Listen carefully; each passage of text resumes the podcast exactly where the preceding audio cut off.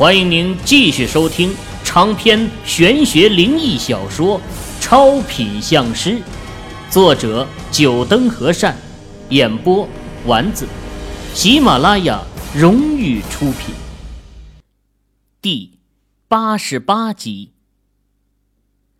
秦宇把刘顺天的身躯竖起，让他盘坐在沙发上，随后拿起桌子上的一件东西，一碗红米。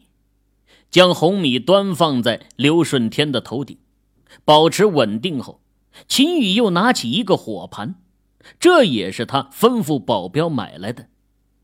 把火盘摆放在刘顺天身前三寸的地上，秦宇又拿起香烛点燃了，同样摆在刘顺天的身前。火盆边上，云荣和莫永新在一旁看着秦宇，没有出声。而刘顺天的女儿蕊蕊一双眼睛倒是咕噜噜的乱转，显然对于眼前这位哥哥的动作很有兴趣。引魂火起！秦宇从怀里啊掏出了一张符箓，放在香烛上点燃，凌空画了一个印，将符箓丢进火盘中。云姐，把刘总经常穿的衣物给我。秦宇回头朝云荣开口说道：“哦，这就是。”云荣手上拿着一件西服，这衣服，正是刘顺天每天上班交际应酬最常穿的一件。秦宇接过云荣递过来的西服，直接把西服投入火盆中，轰！火盆瞬间火势大起。秦宇又把刘顺天头上的那碗红米拿下，将红米两碗在火盆中汤了几个来回后，用手抓起一把碗里的红米，沿着刘顺天的脚下，让红米顺着掌心露出。秦宇的手掌来回游动，红米露在地上，形成了一个特殊的符文。做完这一切。秦宇又拿起桌子上的最后一件东西，一盏带着透明玻璃罩的油灯，把玻璃罩掀开。秦宇又掏出一张符，从火盆中接过火，投掷进油灯内，接着把玻璃罩给盖上。一阵青烟从罩顶冒出，秦宇顺着罩顶吹了几口气。等青烟散去，里面灯芯处有着一簇火苗在轻微的跳跃。云姐，我需要你滴一滴血到这油灯里。做完这一切后啊，秦宇开口朝云荣说道：“一滴血，行，没问题。”云荣先是愣了一下，不过很快就反应过来。不过这一时之间，要想滴一滴血出来，还真不知道怎么办。总不能拿刀割条伤口出来吧？啊，用这个。秦宇从桌上拿起一根细针，交给云荣。云荣接过针，轻咬着嘴唇，用针扎破手指。不一会儿啊，这血液就顺着针孔开始往外滴。秦宇不敢怠慢。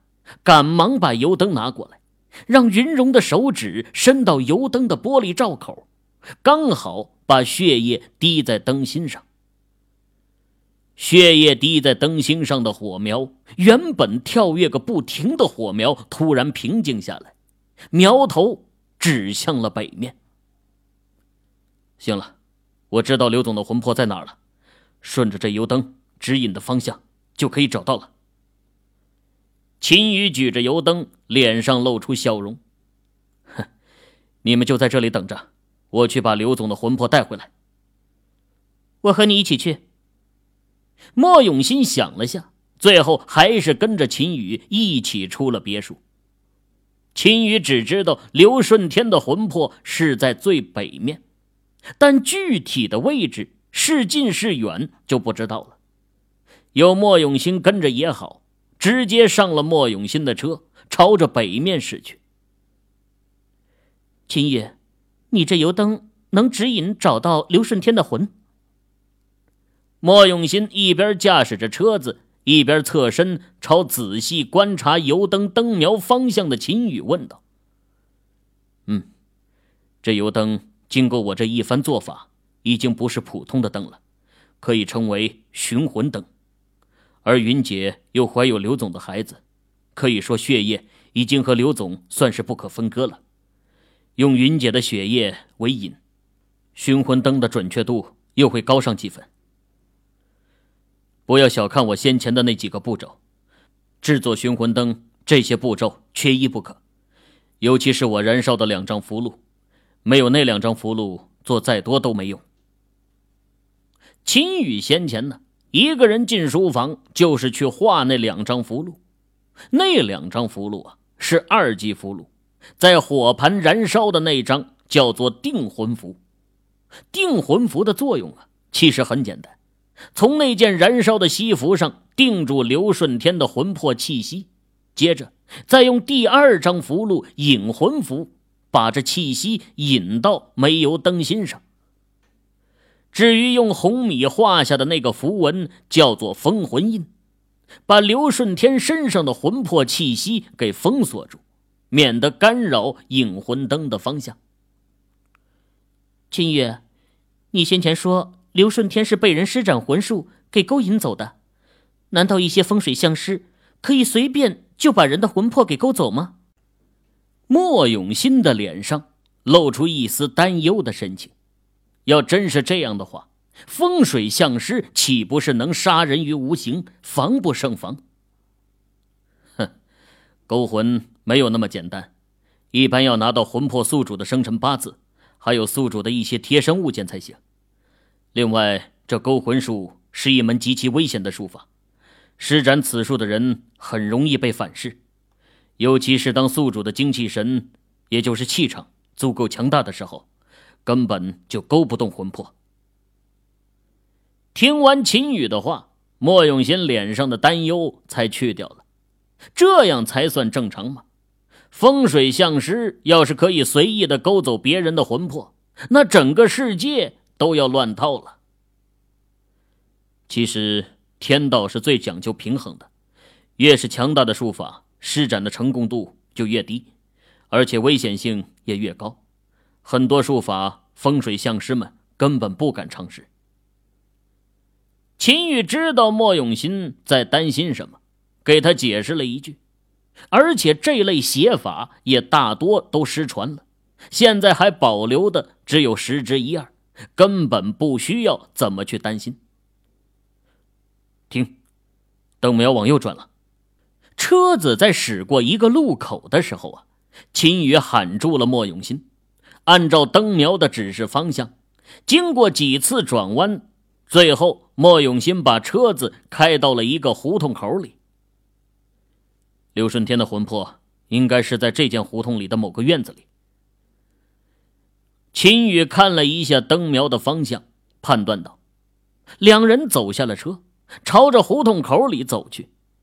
这条胡同啊，应该是建国初期建造的。”秦宇和莫永新走了十几分钟，最后在胡同左侧的一家院门口停下了。刘顺天的魂魄就是在这家院子里面。秦宇上前正要敲门。却被一双素手给拉住了，回头看了眼莫永新，秦宇不明白对方为什么会拦住他。按照秦宇你说的，刘顺天的魂魄是被人勾来的，而刘顺天的魂魄现在又是在里面，那么施展术法之人也应该是在这里面。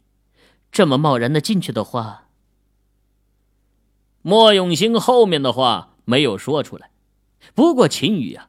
却是听明白了，一拍脑袋，他还真是没有想到这一点。还好啊，莫永新拦住了他。里面的人明显和刘顺天是敌非友，他这么一敲门，第一有可能惊动了对方，让对方做好了防范；第二啊，他现在不知道里面的情况。要是里面的人过多，对方有可能对他和莫永新下手，他这算是啊自己送上了门。想要收听更多有声小说，请下载喜马拉雅。手机客户端。莫永新在一旁掏出电话，拨了个号码出去，说了他现在的地址。秦宇听到了电话里的声音，是莫永兴。咱们还是先退回去，等我老弟带人来后，咱们再进去，这样也安全点秦宇自然是点头认可的，于是两人呢又回到了胡同口，坐进了车里。回到车上的秦宇无事可做，目光朝莫永新那边看了一眼，赶忙转回，却是不自觉的喉结咽了几下。先前只盯着引魂灯，没有注意，现在秦宇才发现呢。从他这个角度看，莫永新，莫永新凹凸有致的身形显露无遗呀，而且因为是从侧面看。莫永新胸前的汹涌更是变得凸显了几分，秦宇不自觉的又咽了几下口水。为了不让自己出丑啊，秦宇索性将目光转向车窗外，不过鼻子中还是会飘来莫永新身上的处女幽香，似乎这整个车间都充满了这股香味儿。看到秦宇将头转过去，莫永新的嘴角上扬，眼眸微微眯着，似乎有些得意。秦宇先前咽口水的动作没有逃过他的眼眸。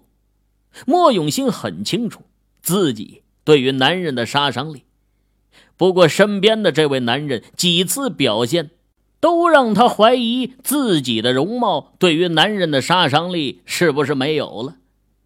现在看到秦宇的窘态，莫永新脸上露出得意的笑容。哼，原来呀，你也逃不过本姑娘的魅力，还不得不乖乖的拜倒在本姑娘的石榴裙下。呸！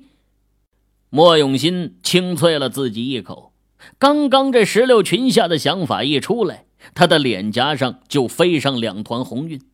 就连他自己都不知道为什么脑海里会突然冒出这么一句话。偷偷的看了眼秦宇，发现对方还是望着窗外，莫永新脸上的红晕才慢慢消失，双手在脸上拍了拍，恢复下心情。他也同样转身望向了窗外。一辆车，正副驾驶位上。这一男一女各自望着窗外，互不交谈。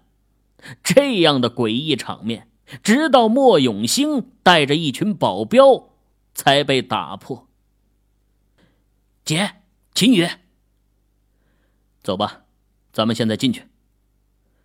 莫永兴看了眼自家老弟和他身后的一连串莫家保镖，好看的脸蛋上眉头皱起，不过还是没有说什么。转身在前面先走。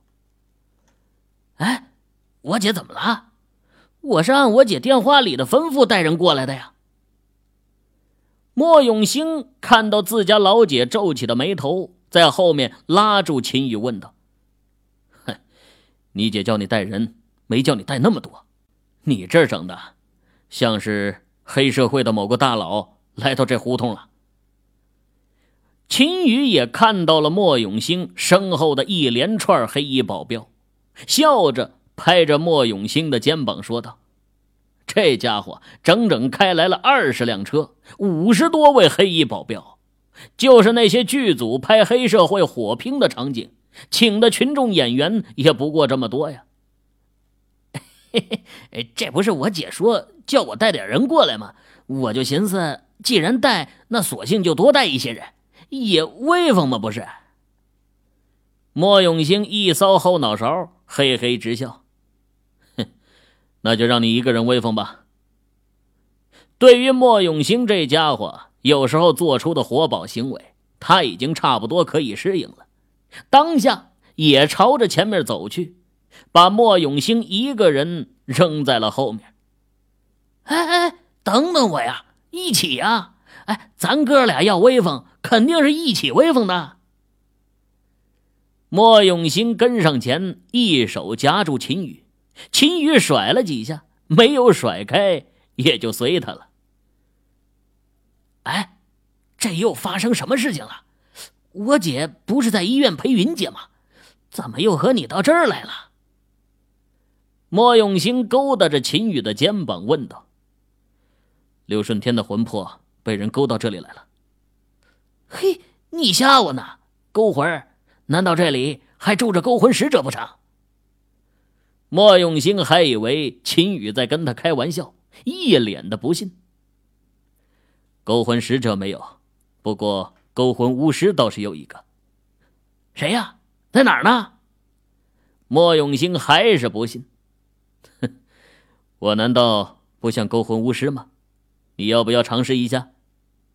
秦宇带着揶揄的口气问道：“ 你还会勾魂？拉倒吧！哎，快点告诉我。”到底是什么事情？秦宇当下呀，把事情简单的和莫永兴说了一下。其实这事情啊，本来就没多复杂，也就那么三两句话的事情。我靠，还真有人会勾魂！哎，秦宇，你真的也能做到？莫永兴目光盯着秦宇，秦宇被他看的呀，有些不好意思，摸了摸鼻尖儿。难道他会勾魂？很不可思议吗？嘿，你果然是个怪物，妖孽！莫永兴深深的看了眼秦宇，放在秦宇身上的手悄悄的收了回去，悻悻的朝前方走去，留秦宇一人在后面哭笑不得呀。会勾魂就是怪物了，那古代那些道士们，十个有九个都是怪物。敲门吧。一群人再次来到先前那家院门前，秦宇用手轻敲了几下院门。这不一会儿啊，一道年轻男子的声音从里面传出来：“谁啊？”秦宇回头给了墨家姐弟一个眼神，示意让那些保镖躲在两侧。是我。你是谁啊？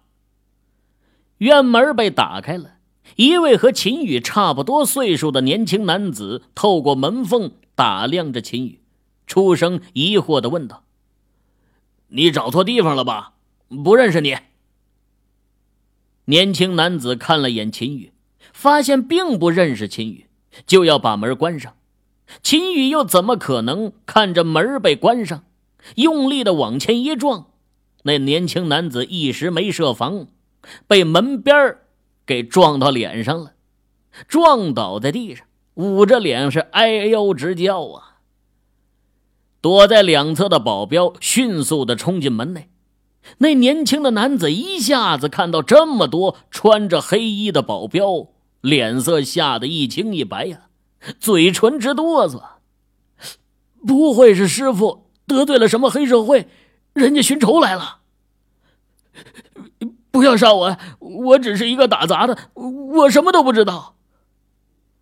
年轻男子想到那些电视上看到的黑社会寻仇，把人装麻袋成河里喂鱼的情景，脸色就变得煞白呀。你是谁？这院子里又有什么人？秦宇倒没想到莫永兴带的人多，也还是有好处的。当下呀，索性脸上。摆出恶狠狠的表情，问道：“呃，我只是师傅最近刚收的弟子，什么事情都不关我的事啊！师傅和一位女人在里面。”青年男子一股脑的把全部都说了。这院子里啊，就他和师傅两个人居住，而他负责师傅的起食隐居，有时候啊，帮忙打打下手。从青年男子的话中啊，秦允明白。这栋院子里果然是有一位同行袁鹤袁大师，看来就是他勾走了刘顺天的魂魄。难道这袁鹤和刘顺天有仇，或者刘顺天曾经得罪过袁鹤？秦宇暗自猜测。不过眼下既然来了，找到袁鹤本人问问就清楚了。从青年男子的口中啊。秦宇知道，那袁鹤就在后院。刚不久前，有一位女士来拜访袁鹤，两人在正厅交谈。不过秦宇总觉得这青年男子的口气有点怪异，尤其是在说到“交谈”两个字的时候啊，似乎有着其他的寓意。留下了两个保镖看着年轻男子，秦宇和墨家姐弟朝着正厅走去。还没到门口呢，一阵靡靡之音就从门里传过来，听得秦宇是面红耳赤啊。秦宇是进也不是，退也不是，尴尬的站在原地。而和他一起来的莫永新，一张俏脸上也是出现了两坨红晕。同样的面红耳赤，莫永兴看到了自家老姐和秦宇的神情啊，不屑的撇了撇嘴，他的脸上倒是不会感觉到不好意思，双眼中反而流露出兴奋的神情。作为莫家大少，游走在各类女人床上的他，对于这个阵仗丝毫不惊讶。眼前听到的这些声音呢，对他来说那就是小儿科的东西。不过他倒是对于自家老姐和秦宇的表情感到挺有趣的，两人看着就好像两个厨似的。你去敲门。莫永新目光横扫到自家老弟呀，在一旁偷笑，妙目一挑，莫永兴脸上的笑容不见。只得乖乖的走到正厅紧闭的门前。嘿嘿，莫永兴听着门内的靡靡之音呢，脸上突然露出一个恶作剧的神情。里面的人也是太投入了，竟然没有发现外面有人走过来。砰的一声啊，莫永兴一脚直接把门给踹开了。这是仿古代的木门。哪儿经得起莫永兴的这一踹呀？整个门打开了。噗的一声，秦宇的脸色涨得通红啊！这门被踢开，里面的战况自然就映入眼帘了。唉，败类，叫他们把衣服穿起来。一旁的莫永新也是呆滞住了，随后面红耳赤的转过身，朝莫永兴呵斥。他也没想到自家老弟会突然把门给踢开。莫永新偷偷的瞄了眼秦宇，薄一般白皙的脸蛋透着粉红，嘴里轻嚷了一句：“男人都是下半身思考的动物。”不过随即，莫永新的脸上又出现了幽怨的神情，瞥了眼秦宇，自己上次主动勾引秦宇这家伙。这家伙丝毫不为所动，还把自己给打晕了。现在反而看到这样的女人都有了反应，难道他还比不上里面的那个女人？